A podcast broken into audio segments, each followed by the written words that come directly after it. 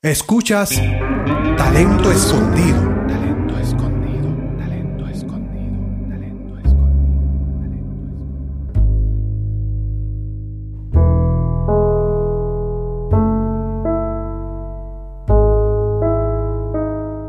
Jerónimo Mercado es músico y arreglista y es el musicalizador de las películas puertorriqueñas Broche de Oro, que salió al cine en el 2012, y ahora Broche de Oro Comienzos, que salió en septiembre de 2017. Ambas películas fueron escritas y dirigidas por Raúl Marchand.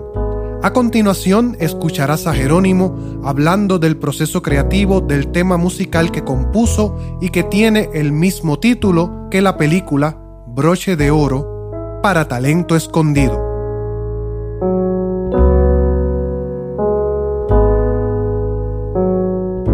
Pues saludos, eh, mi nombre es Jerónimo Mercado, yo soy artista sonoro y compositor para películas.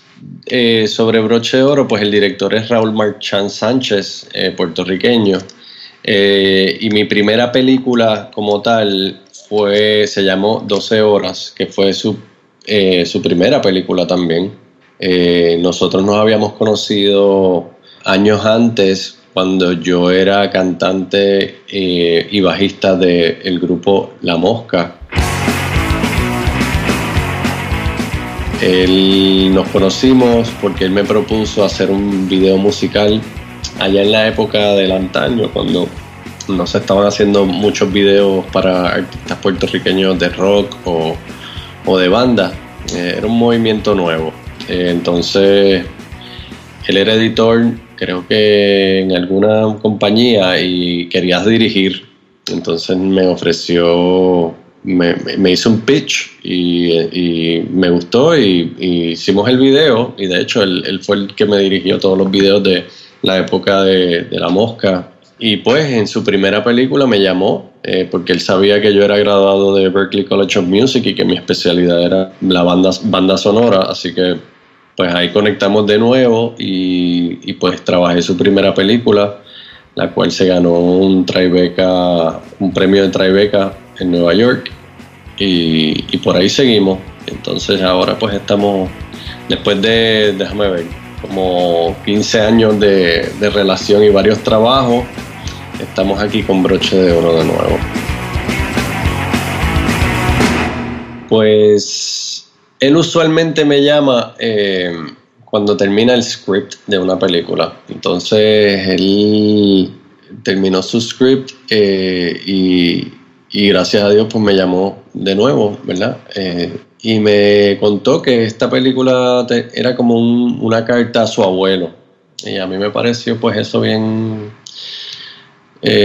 como te digo, bien personal. Nada, me dio el script, yo lo leí, me pareció buenísimo y, y pues eh, me dio una oportunidad de trabajar con él con, con un tema más personal, o sea, como, con, como una conversación. Entonces, pues la música pudo, eh, la pude hacer de esa manera. Honestamente, a mí no me gusta leer scripts. Yo, yo no leo scripts de nadie más que de Raúl, porque pues ya lo conozco bastante y sé cuál es la, eh, el lenguaje visual que él, presenta, porque él es editor. Entonces él escribe, dirige y edita como con una manera bien específica. O sea, lo que tú, tú lees en el script, pues lo puedes transferir a lo que más o menos tú crees que va a ser una película, ¿verdad?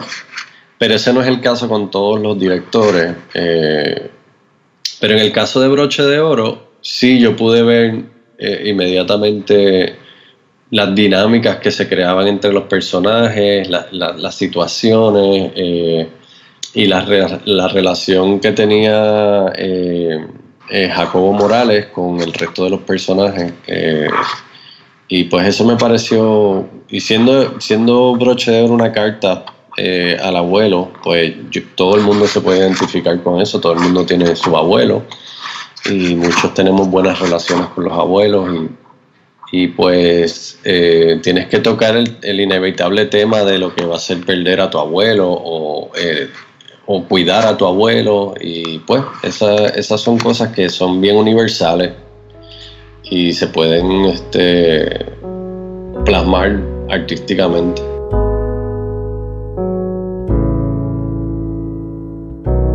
Eh, la, la, pieza que yo escogí para hablar es una pieza bien corta y se llama Broche de Oro, que es el, el tema principal de la pieza, de la, de la, película.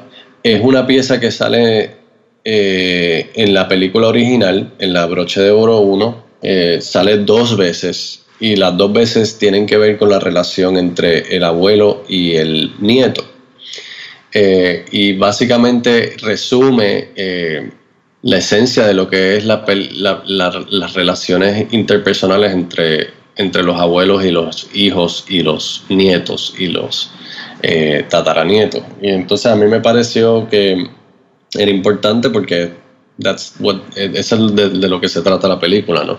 Y pues es una pieza que fue la primera pieza que compuse para la película cuando Raúl me, me abordó con el tema y con lo de lo que se trataba, pues yo antes de ni siquiera leer el script, ya yo me había sentado en el piano y estaba tratando yo mismo de hacerle una, una dedicatoria musical a mi propio abuelo. Y entonces ese sentimiento de, y esa composición tenía que ser tan genuina que funcionara para todas las relaciones entre los, entre los abuelos y los nietos, ¿no?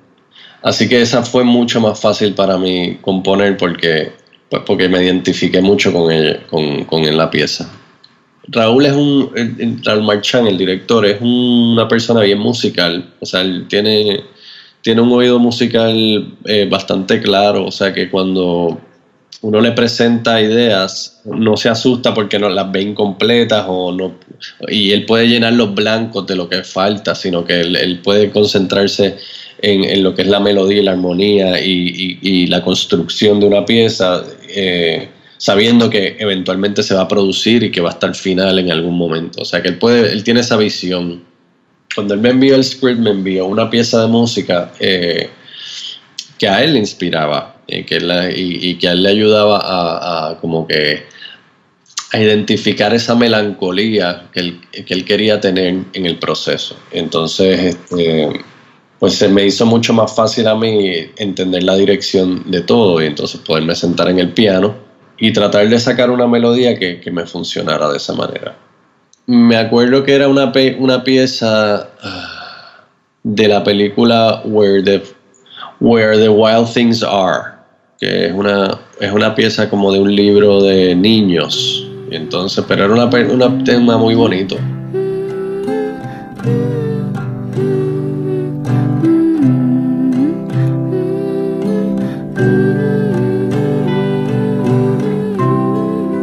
Y me gustó mucho eh, y me inspiró también porque, porque entendía que la instrumentación específicamente de la pieza era muy apropiado para, para yo poder componer esta otra pieza para broche de oro, en el sentido de que no era una cosa bien rebuscada con strings y con eh, orquesta y con eh, mucha orquestación, sino que era una pieza bien básica con guitarra, bajo, piano. Sentí que eso era bien apropiado porque el abuelo siendo más viejo y siendo old school eh, y siendo el personaje que es, que es un médico, eh, eh, una persona educada, me parecía que él hubiera sido en la instrumentación como un jazz trio. Una persona que, que escuchara jazz, que, que escuchara música más sofisticada, no me parecía de música clásica, sino me parecía más como más puertorriqueño, pero también más latin jazz, eh, y entonces, pues, la instrumentación para la pieza fue esa, pues fue guitarra, eh, piano, bajo acústico eh, y xilófono, que son instrumentos básicos dentro de lo que son los jazz bands, no big bands, sino los, los, los, más pequeños, los trios o los quartets. Y me ayudaba mucho porque cuando tienes un grupo pequeño se siente más íntimo mucho más íntimo la, relación entre los instrumentos y, el lenguaje que uno puede tener. Entonces, pues ya ahí decidí, pues en escalas musicales que fueran apropiadas. Eh, en este caso, pues había escogido eh, mi mayor eh, que también se convierte en, en do sostenido menor y entonces cuando como, como que uno puede jugar entre esas modulaciones, ¿no? Como que entre el major y el minor, entonces como que tiene momentos de euforia en, en los tonos mayores y entonces también tienes nostalgia en el proceso de los menores, así que la melodía puede jugar entre esos dos. Y, y me parece que eso es la misma sensación bittersweet, como se dice, agridulce, de lo que es la vejez, ¿sabes? De que, pues, mano, tú has vivido un montón y estás viendo en tu, y estás alegre por eso, y estás alegre por tus nietos, y estás alegre por la vida que has tenido, y eso es, eso es eufórico, ¿no? Eso es, eso es bonito, eso has tenido una vida plena y, y todas las oportunidades de la vida y a la misma vez, pues, te estás despidiendo, es un momento de despedida, tú sabes, es un momento de, de tratar de hacerle llegar unas ideas a, las generaciones nuevas, a los niños, a, a tu gente, a tu sangre. Eh, y, me parece que tratar de llevar esos mensajes y que a veces no sean recibidos es bitter, es doloroso y, saber que te queda poco tiempo para pasar esa sabiduría pues eh, es, una, es un proceso de dificultad y de, autoaceptación. La vejez es un proceso de autoaceptación, de que ya se te acerca el momento a morir y tienes que hacer lo que sea y lo que te queda para mantener la felicidad y para hacer lo que te toca. Eh, y eso pues me parecía bien, bien importante, especialmente por la relación que tenían los personajes principales entre Jacobo y, eh, y su nieto y la película se trata de eso, se trata de, esa última, o sea, de esa última experiencia que, de poder compartir eh, y de, finalmente le deja la llave, el, broche de oro le deja la llave de sus tierras, eh, de su árbol, de, su, eh, de sus raíces, básicamente.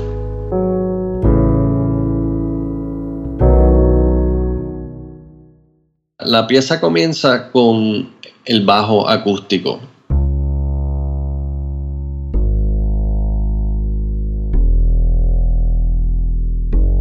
Y hace una melodía como para entrar y, como que para tocar la puerta, ¿verdad? Y abrir. Y para mí era importante que empezara el bajo solo porque por lo general la construcción de los instrumentos acústicos reflejan un poco de, old school, de lo que es este, la antigüedad, ¿no? Entonces los bajos acústicos son bien antiguos, son instrumentos bien antiguos, igual que el piano, pero, pero específicamente son como que instrumentos como un solo, ¿no? Entonces pues empieza el bajo acústico y después entra el piano como que contestando, como abriendo la puerta y se oye la melodía la melodía va al grano y es una melodía muy sencilla.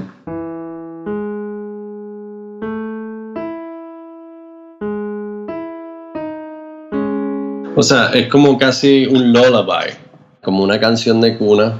Y pues esa es la primera frase y, y es como quizás recordando de que ese abuelo en un momento fue joven y ese nieto en un momento fue un bebé tú sabes, y desde ese momento ellos hicieron un bonding y, se desarrolló esta relación que duró, que ha durado la vida del pequeño, ¿verdad? Pues porque esa es la limitación de, esa relación, ¿no? La edad del, nieto. Me pareció interesante eh, comenzar con una melodía que, pudiera hablar de esa manera, de, de la relación más básica que ellos tuvieron. Y entonces de ahí, pues, entra lo que son las guitarras y el xilófono como, como que tocando la misma melodía, pero que como que complementando.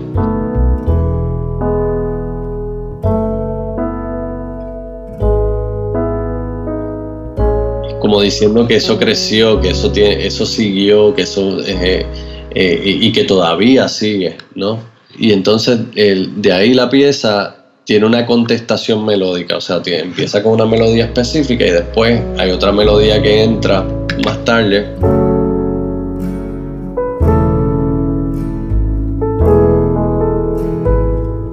y esa es la que, la que representa para mí el presente, donde ahora el batón lo tiene el nieto y el abuelo pues tiene ese orgullo sobre su nieto, pero él es el que realmente le toca ahora proseguir este, este, este ciclo de vida, ¿no?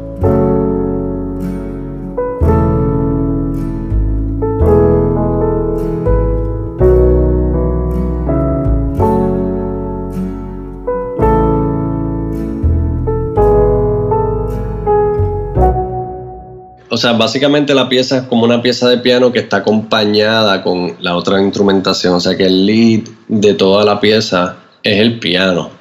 Pero la instrumentación va entrando poco a poco hasta que finalmente en esa parte está toda la instrumentación.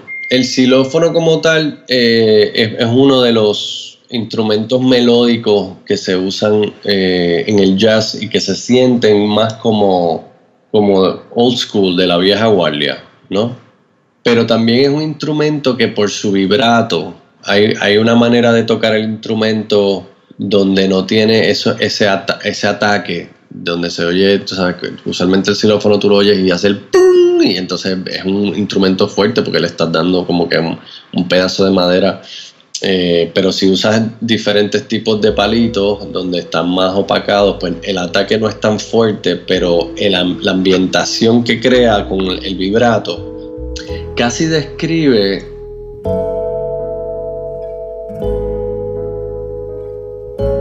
casi describe como que lo, lo que no se puede prever. Es un instrumento de misterio. Entonces, aunque tiene más o menos el mismo concepto de lo que es el piano, eh, eh, eh, la calidad sonora te permite, te lleva a otro lugar. Entonces, cuando estamos hablando de un abuelo y un nieto y, la muerte acercándose, para mí el xilófono representa el misterio de la muerte, o sea, el misterio de lo que va a llegar y que no, sabemos de qué se trata, no sabemos si hay un afterlife, si no hay un afterlife, no sabemos el momento de los abuelos, ellos viven en el presente, ellos no viven en el futuro ya, ellos no viven ellos viven en el presente o en el recordar el pasado, la nostalgia del pasado. Entonces, pues ya tú sabes que ellos, que ellos atesoran ese presente y, ese pequeño misterio de lo que es el futuro que les queda, eh, pues no lo pueden prever. Así que pues hay un misterio ahí. Y para mí el xilófono específicamente es, ese, ese momento, ese instrumento.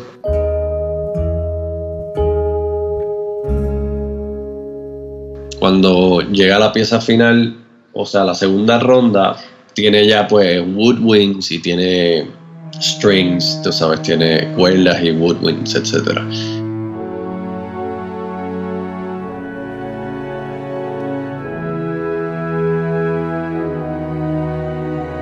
mí lo que me pareció es que esa instrumentación es una instrumentación íntima y es apropiada para para el momento de la, pieza cuando se necesita. Eh, tiene que haber cierta intimidad en el proceso de la relación entre el abuelo y el nieto y tiene que haber cierta intimidad en, que cada cual está abriendo su corazón en un momento dado eh, para hacer este bonding entre ellos y está abriendo su corazón para la aceptación de la muerte y la aceptación de la responsabilidad que recae eh, el, que, el que me haya dejado toda esta sabiduría me pareció que eso no es over the top, no es una cosa que tú la quieras instrumentar ni, hacer demasiado grande, tú quieres que eso sea un proceso muy íntimo.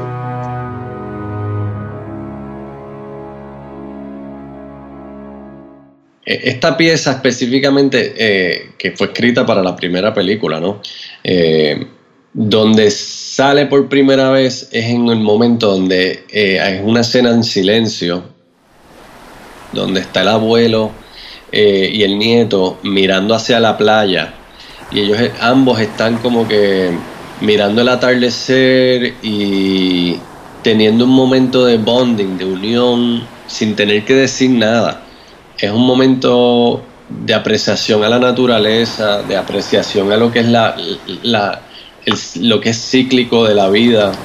Están, le está dando la brisa en la cara, tú sabes, hay árboles, las palmas, están apreciando la belleza de lo que, de lo que son ellos, de su naturaleza como familia y de su, y su conexión a la, la, naturaleza, que es el mar, eh, la brisa. A medida que va pasando la pieza, te vas dando cuenta de que todo está basado en el amor, todo está basado en, en, esa conexión que no se tiene que hablar. Y, y, la música, pues yo quería que fuera ese, ese amor plasmado eh, eh, en la escena. Que, y, sale solamente en esa parte y sale después al final cuando el nieto entierra a su, a su abuelo. Y el abuelo regresa a la naturaleza eh, y, el, y el nieto sigue el camino de su abuelo. Talento Escondido te presenta a Jerónimo Mercado con el tema musical de la película Broche de Oro.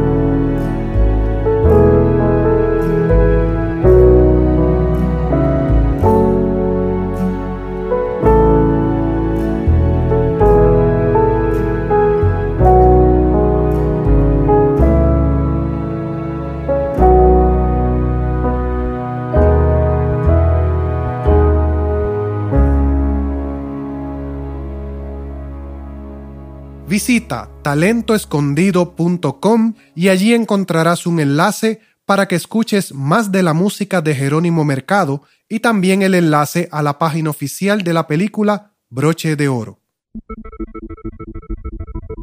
Talento Escondido resalta la creatividad de los artistas, explorando la dedicación y el esfuerzo que ponen en una de sus obras. Te invito a que visites la página talentoescondido.com para que te suscribas al podcast y sigas a Talento Escondido en las redes sociales. Mi nombre es Enrique Vargas y escuchaste Talento Escondido. Estudio J. Y. E. Studio.